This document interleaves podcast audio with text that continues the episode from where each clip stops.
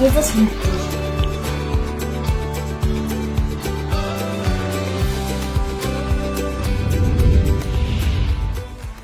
Ja, wir sind in einer Predigtreihe, einer neuen Predigtreihe Hingabe, warum es sich lohnt, alles zu geben. Gabi Wendland hat letzten Sonntag begonnen damit und aus ihrem Leben erzählt, von ihrem Dienst erzählt. Das war sehr inspirierend. Was kann Gott durch einen Menschen tun, der sich bereit erklärt und sagt, ich möchte mich hingeben?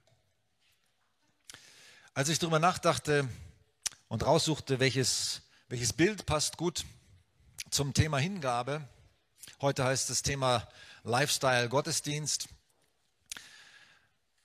sich hingeben mit seinem ganzen Leben, einen Lebensstil des Gottesdienstes führen. Ich habe überlegt, welches Bild passt. Und mir kam dieses Bild einer, einer Mutter mit einem Baby, einer stillenden Mutter, einer Mutter an der Brust des Kindes, weil ich finde, es passt kaum ein Bild so gut zum Thema Hingabe wie das. Ein Baby gibt sich der Mutter völlig hin, es ist völlig abhängig von, von der Mutter, von der Versorgung der Mutter, von der Liebe, von der Wärme der Mutter. Es gibt sich dem der Mutter instinktiv hin und äh, lässt sich säugen, lässt sich versorgen. Und auch bei der Mutter, es ist eigentlich ein, ein Bild der gegenseitigen Hingabe. Auch die Mutter gibt sich dem, dem Baby hin. Es gibt alles für das Kind. Ich finde, es gibt kaum ein Bild, das es so gut ausdrückt, was Hingabe heißt. Man hätte auch natürlich das klassische Bild, das klassische christliche Bild für Hingabe ist das Kreuz, natürlich Jesus am Kreuz, wie er am Kreuz hängt, wie er sein Leben gibt und sagt, ich gebe mein Leben freiwillig. Ich hätte es nicht nötig gehabt, aber ich gebe es, weil du für mich wertvoll bist, so anknüpfend auch an das, was Florenz als Bild hatte, weil du für mich wertvoll bist, gebe ich dir mein Leben freiwillig, um dich zu erlösen und um dir ein neues Leben zu schenken.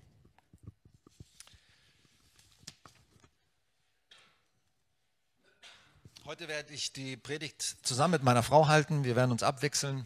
Ich hatte schon gleich am Anfang, als ich, als wir über dieses Thema nachdachten und ich wusste, ich soll predigen über Hingabe äh, als Lebensstil oder Gottesdienst als Lebensstil, wusste ich, dass äh, da muss Florenz was dazu sagen, weil ich kriege sie ja mit, wie sie ihr Leben lebt und es gibt kaum jemanden, den ich kenne, der, der das so lebt auch und so praktisch umsetzt, was Gottesdienst als Lebensstil bedeutet. Von daher wechseln wir uns heute ein bisschen ab.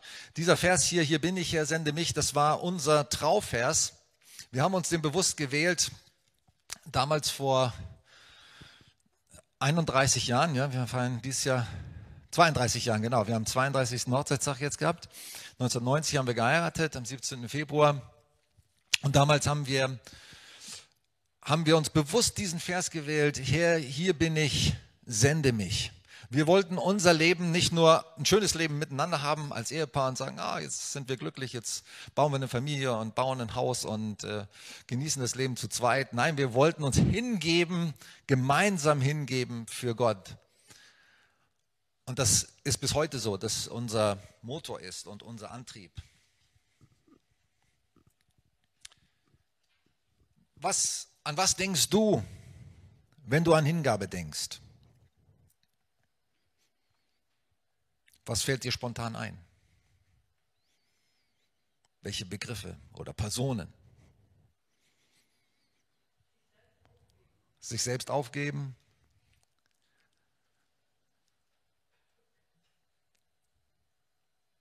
noch Vorschläge oder Assoziationen, die kommen? Selbstlos sein? Mit ganzem Herzen? Etwas loslassen. Interessant, dass auch gerade diese Aspekte auch des Loslassens, das kam auch im ersten Gottesdienst, und da gehe ich auch noch drauf ein. Und warum, warum lohnt es sich, alles zu geben? Das ist der Untertitel unserer Predigtreihe, heißt ja Hingabe. Warum es sich lohnt, alles zu geben. Warum lohnt es sich, alles für Gott zu geben?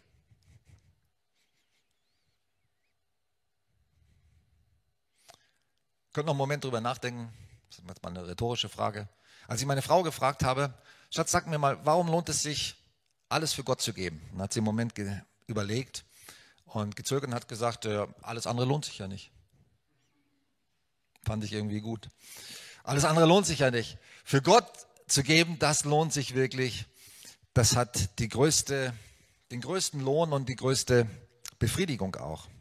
Und wir wollen mit dieser Predigtreihe das fördern und anregen, dass wir uns Gott zur Verfügung stellen, dass wir uns ihm hingeben, dass wir uns dem hingeben, dass sein Reich gebaut wird, dass wir dienen und dass wir in allem, was wir tun, mit und für Jesus unterwegs sind. Das ist das Ziel Gottes und das ist auch das Ziel dieser Predigtreihe. Ich habe mal ge, gegoogelt, was ist die Definition von Hingabe. Unter Hingabe oder auch Hingebung, im Englischen heißt es Devotion, versteht man den von rückhaltsloser innerer Beteiligung geprägten Einsatz eines Menschen für eine Angelegenheit oder eine Person, die für den Betreffenden von höchstem persönlichem Wert ist. Das finde ich eine starke Definition. Da gibt sich jemand total hin. Der hält nichts zurück. Der ist voller Leidenschaft für ein Ziel oder für einen Menschen. Warum?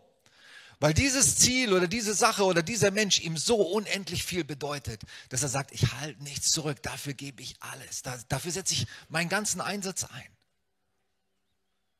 Das ist Hingabe. Und als Ergänzung stand dann noch, die Hingabe ist dem Engagement, der Anstrengung, dem Eifer und der Leidenschaft verwandt.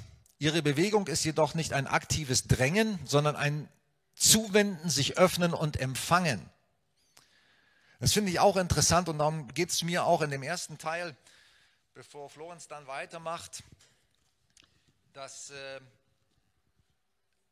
dass es darum geht, dass nicht in erster Linie, dass wir was leisten. Bei Hingabe denkt vielleicht jeder zuerst dran, oh, ich muss was leisten. Ich muss was tun. Ich habe doch schon genug um die Ohren. Hey, ich habe doch schon genug zu tun. Und jetzt soll ich noch mehr hingeben, jetzt soll ich noch mehr leisten. Nein, darum geht es nicht. Gott fordert nicht etwas von uns, was wir nicht zu geben in der Lage sind. Eigentlich will er unsere, unsere Lebenslast ja viel leichter machen. Kommt jetzt zu mir alle, die mühselig und beladen seid. Ich will euch erquicken, ich will eure schwere Last nehmen. Hey, wenn man sich Gott hingibt, dann wird das Leben nicht schwerer. Es wird nicht schwerer. Wenn du dich ganz hingibst, dann wird dein Leben leichter.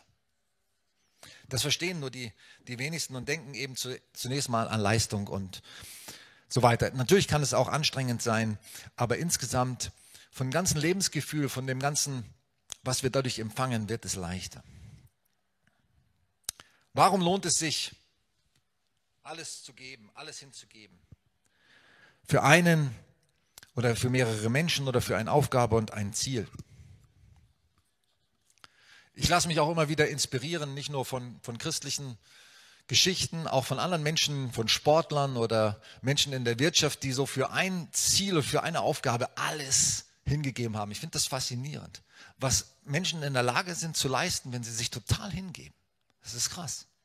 Was ein einzelner Mensch in der Lage ist zu tun, wenn er sich einer Sache oder einem anderen Menschen total verschrieben hat. Und es muss auch nicht im Widerspruch stehen, wenn jemand das mit Gott macht und für Gott macht. Natürlich, wenn man das ohne Gott macht, kann es auch ein Schuss nach hinten sein. Da gibt es diese Geschichte von dem einen Mann, der, der wollte immer größere Scheunen bauen. Ne? Und hat gesagt, jetzt habe ich was erreicht, jetzt will ich noch mehr. Ich habe mich dem, dem Erfolgswahn oder dem, dem Reichtum hingegeben und jetzt will ich noch mehr und noch mehr. Und am Ende sagt Gott, du nah, ohne mich. Es gibt auch Ziele und Eifer, die sind einfach nichts wert. Die sind wie eine Luftblase. Vor Gott zerplatzen sie. Also es kommt schon darauf an, wofür und in welcher Weise du dich was hingibst. Der Versuchung, sich hinzugeben, nicht nur sexueller Versuchung, auch anderen Versuchungen, Geldgier, Erfolg und so weiter, das führt in die Gottesferne und letztendlich ins Verderben. Aber heute geht es darum, sich Gott hinzugeben und einem Lebensstil einzuüben, der ihn ehrt. Und wir schauen uns nochmal den Vers an aus Römer 12, Vers 1 und 2. Auch, auch Gabi hat es schon äh, genannt letzten Sonntag. Wir haben uns da nicht abgesprochen. Sondern ähm, ja, ich hatte das schon vorher äh, auf dem Herzen, darüber zu sprechen. Sie hat den Vers auch genannt. Hier habt ihr es mal in einer etwas ungewöhnlichen Übersetzung. The Message, das ist eine englischsprachige Übersetzung und ich habe es hier auf Deutsch übertragen, auf Deutsch übersetzt. Römer 12, Vers 1. Ich möchte, dass du Folgendes tust, weil du es selbst bei Gott siehst und erlebst. Nimm dein alltägliches, gewöhnliches Leben, dein Leben, in dem du schläfst, isst und zur Arbeit gehst und alles andere, was du tust, und lege es als Opfergabe vor Gott hin. Das zu umarmen, was Gott für dich tut, ist das Beste, was du für ihn tun kannst. Das bedeutet aus Gnade zu leben. Das ist Gottesdienst. So übersetzt The Message Römer 12, Vers 1. Dass du was, was du bei Gott siehst, also was du bei Jesus siehst, wie er sich hingibt, wie Gott sich dir hingibt. Jesus ist ja das, das Beispiel für Gottes Hingabe, für seine Liebe an uns. Was du bei ihm siehst, das soll dein Vorbild sein. Gib dich komplett hin, dein ganzes Leben. Dein Opfer muss nicht sein, keiner muss mehr am Kreuz sterben. Ne? Nicht mehr für meine eigene Schuld, auch nicht mehr für jemand anders. Das hat Jesus ein für alle Mal getan. Unser Opfer soll sein, hier hast du mein Leben. Das ist die Antwort. Alles, was ich tue, von morgens bis abends. Das ist mein Opfer an dich. Ich gebe es dir, stell's dir zur Verfügung. Und ich umarme das. Ich nehme das für mich an, was du mich tust. Und wenn man so lebt, dann ist das das, was Gott unter Gottesdienst sich wünscht und versteht. Florenz, wie machst du das? Wie gibst du dich Gott hin?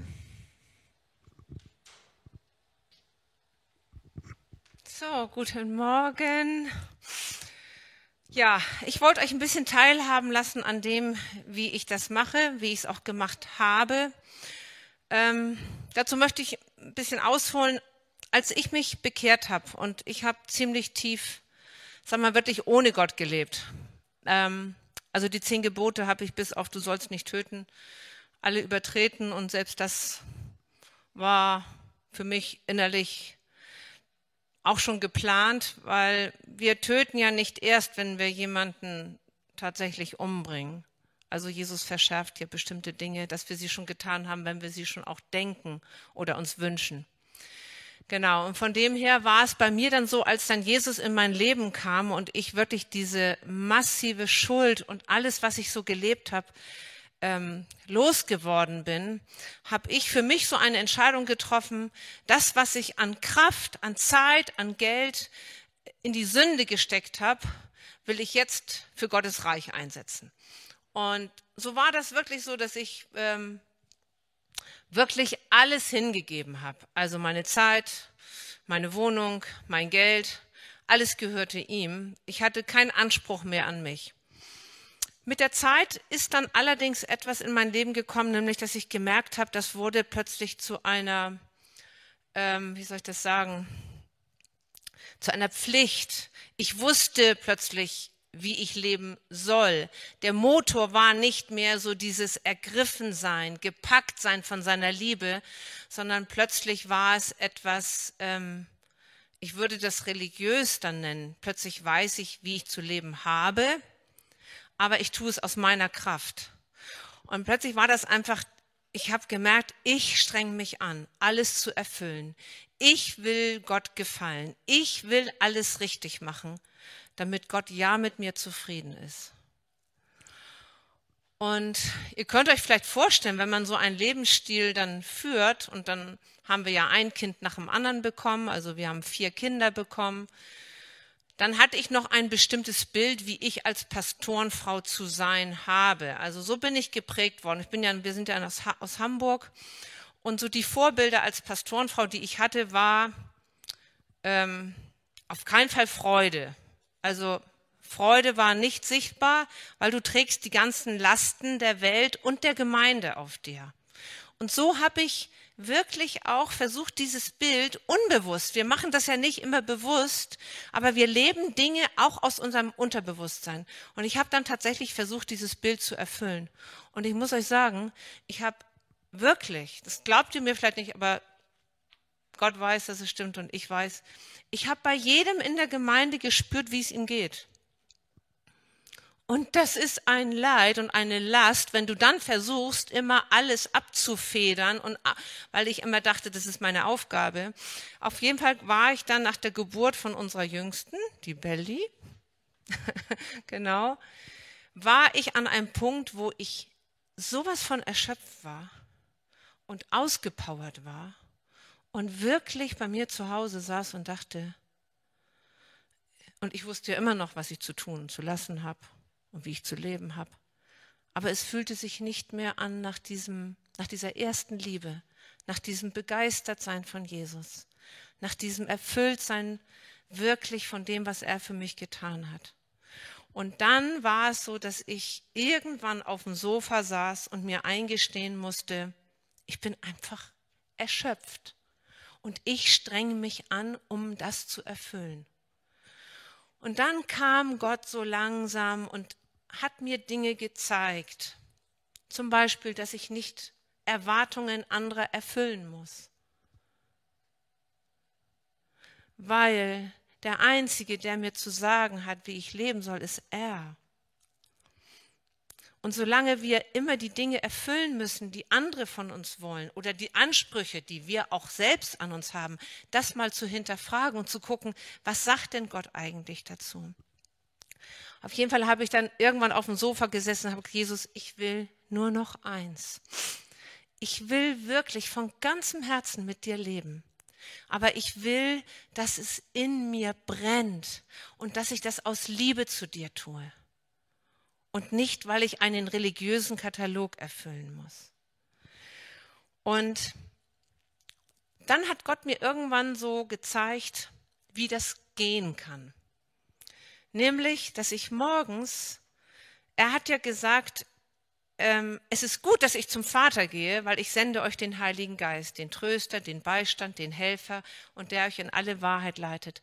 Und dann habe ich wirklich von ihm so gehört und so schrittweise gemerkt, wie er mich da reinführt, nämlich, dass ich einfach morgens, jeden Morgen mich für seinen Geist öffne.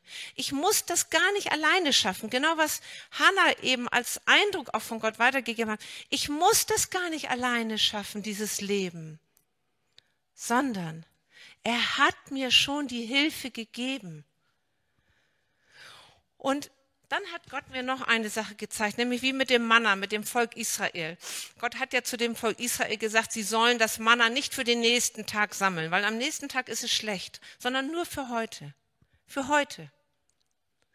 Und das war so ein Bild für mich, dass ich gemerkt habe, nur für heute brauche ich das. Morgens, ich kann mich öffnen. Und das mache ich tatsächlich. Und zwar egal, wie meine Nacht war, egal, was alles abgelaufen ist, egal, wie lange ich nachts wach war egal wie die Umstände um mich herum sind. Es ist wirklich das Erste, was ich morgens, wenn ich runterkomme, mache, dass ich mich einfach öffne. Dieses, was Joachim auch vorhin so gezeigt hat, dieses mich zuwenden, mich öffnen, mich für den Geist Gottes einfach öffnen, damit er kommen kann und mich füllen kann. Und das muss sich gar nicht stark anfühlen. Ich fühle mich ganz oft überhaupt nicht stark. Gar nicht. Ich fühle mich nicht stark. Aber ich weiß, er in mir ist tatsächlich diese Kraft und diese Stärke, die ich für jeden Tag brauche. Dieses seine Gnade ist jeden Morgen neu. Und als mir so bewusst war, meine Tage sind anders. Ich weiß nicht, wie es bei euch ist. Bei euch läuft es vielleicht alles ein bisschen ruhiger oder mehr in Wellen. Manchmal geht es bei mir rauf runter. Aber da hat irgendwie auch der Heilige Geist mir einen Morgen gesagt, weißt du, bei dir ändert sich alles. In jedem Augenblick. Es können sich Dinge wirklich in einem Augenblick ändern. Manchmal zum Guten, manchmal auch zum richtigen Crash kann es geben. Einbrüche können in unser Leben kommen, vor denen sind wir nicht gefeit. Auch wir als Christen nicht, sind nicht gefeit davor, dass plötzlich Dinge in dein Leben reinbrechen, die du dir nicht gewünscht und nicht ausgesucht hast. Aber Gott hat mir gesagt, er ist die Konstante. Er ändert sich nicht. Er ist gestern, heute und in alle Ewigkeit ist er immer derselbe. Auf ihn kann ich mich immer verlassen. Alles kann sich ändern. Alles. Nur er nicht. Und ein zweiter Punkt hat mir sehr geholfen, auch aus diesem ich muss das schaffen und ich muss das machen. Der Reinhard Bonke, der ist ja nicht mehr hier, der hat ja seinen Wohnort gewechselt an die beste himmlische Adresse, die es gibt. Ich weiß nicht, ob ihr ihn kennt. Reinhard Bonke, ähm, der Mähdrescher Gottes wurde er genannt in Afrika, weil er wirklich riesige Felder von Menschen vollgebracht hat, die, wo er von Gott den Auftrag hatte, wirklich Menschen der Hölle zu entreißen und sie für die Ewigkeit ähm, zu Jesus bringen zu können. Und er sagte mal in einem Interview, wo er so über sein Leben gefragt wurde, er hat gesagt, weißt du, wenn ich die Null bin, dann bekomme ich meinen Wert durch Jesus, wenn er die Eins ist. Wenn er die Eins ist und du bist die sechste Null, weißt du was, wenn du die sechste Null da hinten bist, ne? Und er ist die Eins, dann bist du Million. Hammer. Also sei ruhig die letzte Null, die allerletzte, gibt's ja gar nicht, ne? Aber wenn Jesus die Eins ist, dann kann ich die Null sein, weil er gibt mir meinen Wert. Er gibt mir meine Lebensberechtigung. Ich muss gar niemand sein. In dieser Gesellschaft nicht. Wisst ihr, ich habe früher immer gedacht, ich bin ziemlich dumm. Also ich habe keine hohe Allgemeinbildung. Ähm, kann nicht bei so vielen Sachen mitreden. Aber ich weiß, wer ich in ihm bin. Das ist alles, weil er ist die Eins. Und wenn er die Eins ist, dann kann ich gerne die Null sein, weil er gibt mir meinen Wert. Und für mich mein Taufspruch heißt, wir haben hier keine bleibende Stadt, sondern die zukünftige suchen wir. Und da merke ich tatsächlich, das wünsche ich mir für mein Leben dass ich mich ihm hingebe, weil hier wird alles bleiben. Ich werde alles zurücklassen. Nichts, was ich habe, nichts, was ich darstelle, wird irgendwie relevant sein für den Himmel. Gar nichts. Gar nichts. Was ich mitnehme ist, was ich hier mit Jesus gelebt habe. Das werde ich tatsächlich mitnehmen. Was ich aus Liebe für ihn hier gelebt habe, das wird mir folgen oder vorausgehen oder wie auch immer. Aber alles andere bleibt hier. Und deswegen merke ich tatsächlich dieser Vers aus Hebräer 13, wir haben hier keine bleibende Stadt. Das müssen wir uns in unserer westlichen Kultur immer wieder bewusst machen, weil so viele Dinge hier sind, die uns so ablenken und uns auch beschäftigen können und manchmal diesen ersten Platz einnehmen wollen. Und da ist es immer gut, wieder zu gucken, wem oder was gebe ich mich hin? Ja, vielen Dank, Florenz, für, dein, für die Einblicke in dein Leben, in, wie, in das, wie du dich hingibst. Als ich mich gefragt habe, was bedeutet für mich Hingabe, dann stand auch ganz oben drauf, loslassen und vertrauen. Also vor den anderen Dingen, Aufopferung, Liebe, Einsatz, Selbstlosigkeit, das kam hier auch teilweise, als ich gefragt habe. Eifer und Leidenschaft kam Loslassen und Vertrauen. Das ist das Erste, was Hingabe bedeutet. Ich möchte noch über zwei, zwei Bibeltexte mit euch sprechen, nachdenken, die mir zu dem Thema kamen. Das eine ist eine Geschichte aus Lukas 12, wo Jesus Freunde besucht, zwei Schwestern, ein Bruder Lazarus und seine Schwestern Maria und Martha. Er ist bei ihnen zu Besuch, wahrscheinlich häufiger gewesen. Er setzt sich dorthin, er lehrt nicht nur sie, sondern auch viele andere, die da zu Besuch waren. Und Maria ist voll in Action, sie arbeitet, sie, äh, Martha ist voll in Action, sie arbeitet, sie dient. Und Maria setzt sich einfach bei Jesus zu seinen Füßen und hört zu. Und Martha wird sauer beklagt sich bei Jesus, sagt, hey, schau mal an, äh, willst du nicht mal meiner Schwester sagen, dass sie mir helfen soll? Ich mache hier alles alleine. Und Jesus sagt zu ihr, du, du bist voller Sorge und voller Unruhe und voller Mühe, aber deine Schwester hat das bessere Teil gewählt. Das soll dir nicht weggenommen werden.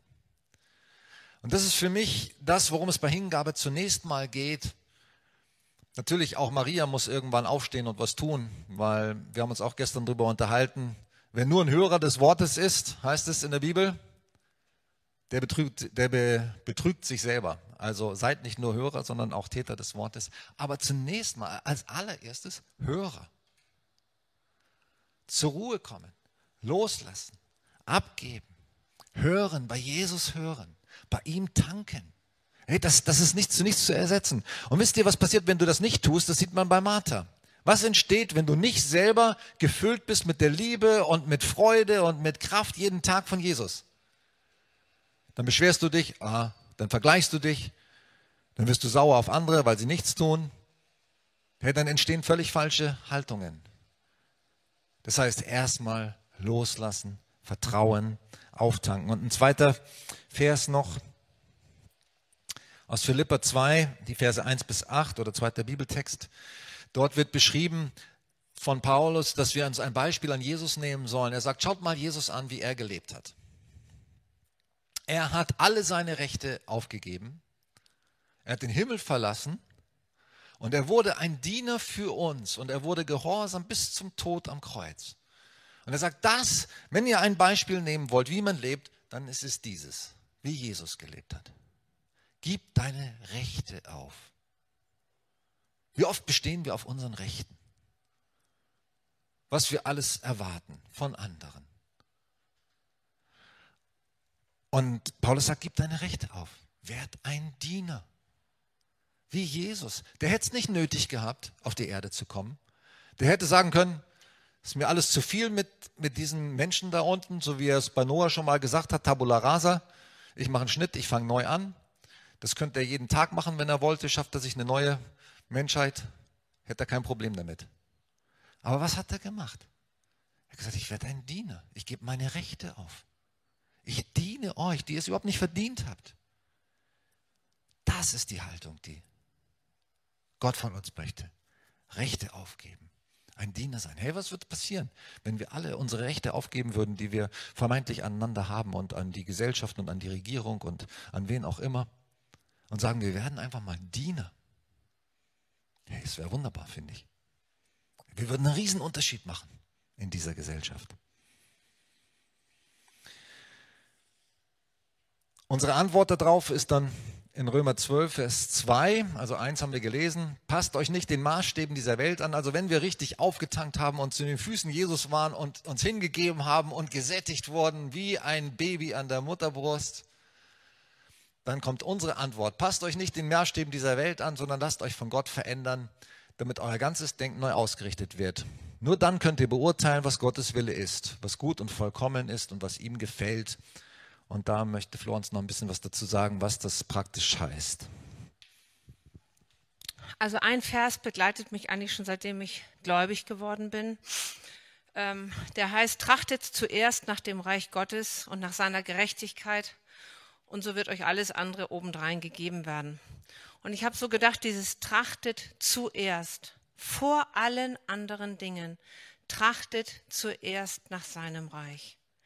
Ich glaube tatsächlich, dass wenn, wenn Gottes Liebe uns immer wieder so packen darf, dass wir wirklich merken, alles andere dagegen ist irgendwie, Paulus sagt ja an einer Stelle, es ist alles Dreck, sagt er ja, ne? Alles, was ich vorher hatte, so an, Paulus war ja, sag mal, zu den Füßen Gamaliels hat er gelernt, also das wäre so, als wenn du, keine Ahnung, zweiter Albert Einstein oder sowas wärst, ne? Ähm, er hat gesagt, er erachtet alles für Dreck, alles für Dreck gegenüber der Erkenntnis, dass Jesus der Retter ist, dass Jesus auf diese Welt gekommen ist, dass er für uns gestorben ist. Und das soll ja eigentlich, unsere Hingabe an ihn kann eigentlich nur eine Antwort darauf sein.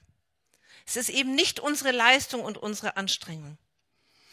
Und es gibt ja so drei Bereiche, wo wir sozusagen auch ähm, schauen können, was macht, was ist denn unser Leben? Und es gibt diesen Bereich zum Beispiel der Zeit und der Kraft. Also wo stecken wir unsere Zeit und unsere Kraft rein? Dann meine Zukunft. Was für Pläne habe ich für meine Zukunft und gestalte ich das? Und mein Geld. Also Geld ist ja überhaupt so ein Thema. Ne? Also spricht man nicht so gerne drüber. Jesus hat sehr oft drüber gesprochen. Und ich möchte euch mal mit reinnehmen. Ihr habt ja mitbekommen, dass, äh, oder vielleicht einige nur, dass Gisela, Wilfried und ich vor circa neun Jahren ähm, von Gott her wirklich empfunden haben, wir sollen hier hinten in, auf dem Hühnerberg hinter unserer Kirche eine Arbeit beginnen. Und ich weiß noch, wie Gott zu mir wirklich mir sein Herz gezeigt hat sein Herz. Es war nicht meine Idee, das war auch nicht Giselas und Wilfrieds Idee. Das hat Gott uns gegeben, weil es sein Herz ist. Er hat gesagt, weißt du, Florenz, ihr seid da in eurer Kirche, in meiner Gemeinde, meine Kirche. Und direkt hinter, also Stifterstraße, hier die Straße, die direkt anstößt, da leben Menschen ohne mich, mit Drogen, Alkohol gefangen, wir haben überhaupt null Beziehung zu den Menschen direkt hinter unserer Kirche. Und das hat er mir wirklich so aufs Herz gelegt. Und Gisela und Wilfried hatten das schon vorher auf dem Herzen. Und Gott hat uns so zusammengebracht und ich habe gespürt seine Last. Gott hat eine Last für die Menschen. Wir haben einen Auftrag als Gemeinde. Unser Auftrag ist nicht sonntags zu sitzen und uns zu freuen sondern unser Auftrag ist eigentlich hinzugehen zu den Menschen, die ihn nicht kennen. Wir sind gerettet, die, die ihn kennen, sind gerettet. Und ich glaube, dass Gott das neu beleben möchte in uns, dass wir eine Last bekommen. Und ganz ehrlich, als, als wir angefangen haben, wir haben wirklich auf dem Spielplatz hier angefangen. Wir wussten gar nicht, wie fängt man sowas an? Wie kommen wir überhaupt in Kontakt mit den Menschen, mit den Kindern? Mittlerweile ist daraus etwas entstanden und ich weiß, dass es nicht unser Verdienst ist. Gar nicht. Aber wenn Gott uns einen Auftrag gibt, dann befähigt er uns in aller Schwachheit, die da ist. Ich fühle mich ganz oft nicht stark, gar nicht. Rosi der sage ich ganz oft, wenn ich mittwochs wieder zu unserem, zu, mein, zu dem Kinderhauskreis fahre. Wisst ihr, und diese Kinder kommen nicht aus behüteten Elternhäusern, sondern sie werden ganz oft sich selbst überlassen. Und wenn ich mittags, mittags hinfahre und weiß, ich habe dann mit den Mädchen einen Kinderhauskreis, ich fühle mich nicht fähig. Aber es kommt auch gar nicht auf mich drauf an ob ich mich fähig fühle oder nicht, sondern dass ich das tue, was Gott mir wirklich auf mein Herz gegeben hat als Auftrag. Und das Einzige, was ich da machen kann, ist einfach zu sagen, Herr, hier bin ich. Heiliger Geist, gib mir das, was du heute den Mädchen sagen möchtest. Und ich kann euch wirklich sagen, ich bin überhaupt kein kreativer Typ. Gar nicht. Aber jeden Mittwoch sagt der Heilige Geist wirklich, wie ich es machen kann. Und mittlerweile gehen Kinder zu den Rangern. Es gehen, fahren jetzt welche mit auf die Matchless-Freizeit.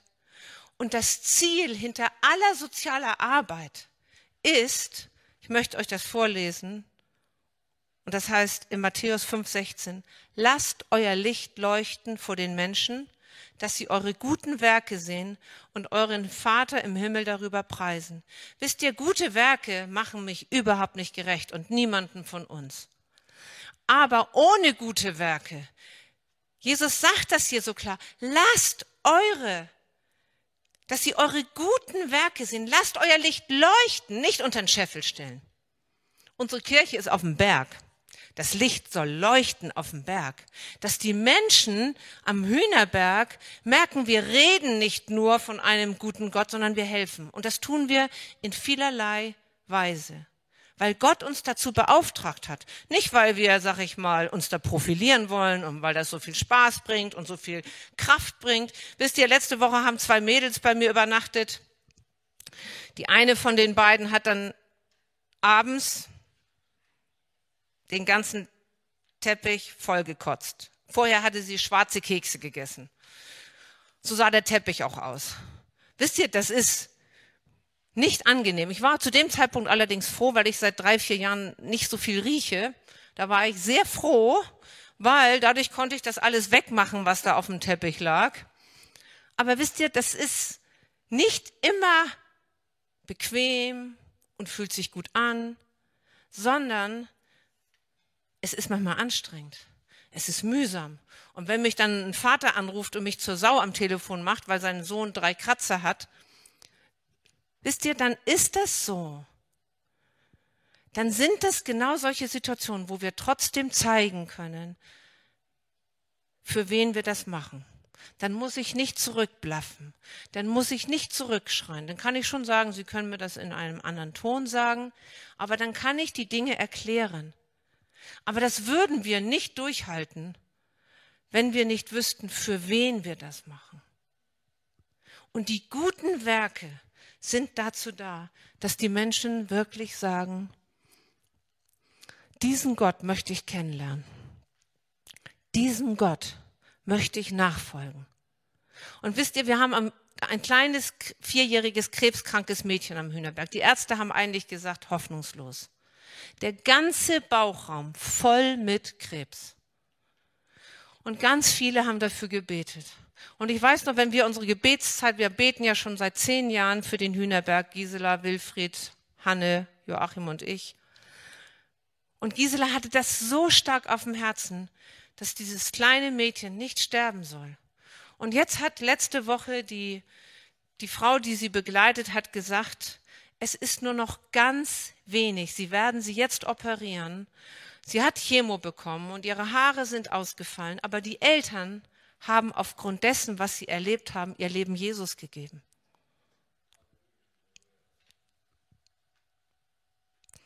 Wir sind Licht und Salz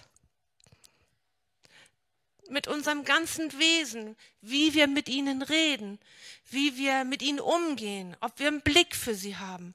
Wisst ihr, wir helfen wirklich. Die Mädchen könnten alle nicht mit auf die Ranger Camps, weil die Eltern würden keinen Cent dafür ausgeben. Das ist es ihnen nicht wert. Also haben wir hier in der Gemeinde drei Sponsoren, die ich fragen darf, die dann auch ehrlich sind, wenn sie sagen, nee, will ich nicht aber Menschen, die ihr Geld geben, damit diese Kinder auf die Freizeiten mitgeben können. Warum? Damit sie Jesus erleben. Damit sie neues Leben bekommen. Damit sie wissen, dass es jemanden gibt, der sie liebt und der sie tatsächlich durch ihr ganzes Leben, durch alle Hochs und Tiefs, die ja kommen werden, begleitet. Und die Kinder kommen gerne. Wir haben manchmal 20 Kinder. Und ich sage euch, das ist wirklich anstrengend. Da kannst du jeden Mitarbeiter fragen. Ne? Es ist manchmal einfach anstrengend. Aber wenn ich abends nach Hause komme, sage ich euch, dann bin ich glücklich. Ich bin glücklich, auch wenn es anstrengend ist und wenn ich müde bin. Weil es macht glücklich, Menschen Jesus zu bringen. Das macht glücklich. Das macht glücklich.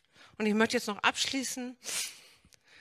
Ich habe ein Vers noch dieses Leben wir, so leben wir dem Herrn, sterben wir, so sterben wir dem Herrn.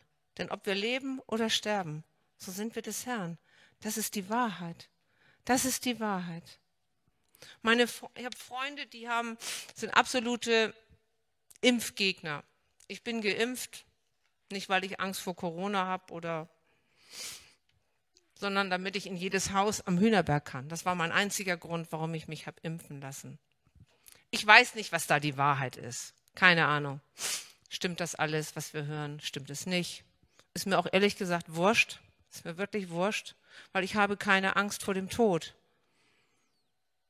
Aber meine Freunde haben zu mir gesagt, Florence, du wirst sehen, du wirst sterben in den nächsten drei Jahren, weil in diesem, äh, in diesem Impf, wie heißt das, Serum, da ist irgendwas drin, die lesen alles Mögliche und haben gesagt, ich werde in den nächsten drei Jahren sterben. Und dann habe ich überlegt, einen Moment, habe gesagt, das stimmt gar nicht. Ich werde nicht sterben. Ich werde ewig leben, weil das ist die Wahrheit. Das ist die Wahrheit. Wir werden ewig leben, wenn wir, selbst wenn wir hier gehen, werden wir ewig leben. Und das ist unsere Hoffnung. Und das ist auch das, warum wir uns Gott hingeben wollen. Damit so viele Menschen wie möglich, nicht nur, dass unser ich sage das jetzt mal ein bisschen profan, unser Hintern gerettet ist, sondern damit so viele Menschen wie möglich gerettet werden und auf ewig sicher sind. Und dafür wollen wir alles einsetzen. Und jeder wirklich mit dem, was er hat. Nicht jeder wird am Hühnerberg sein und auch nicht jeder hat dieselben Gaben. Aber wenn wir das, was wir haben, ihm zur Verfügung stellen, dann werden wir einen Unterschied in unserer Gesellschaft machen. Einen Unterschied.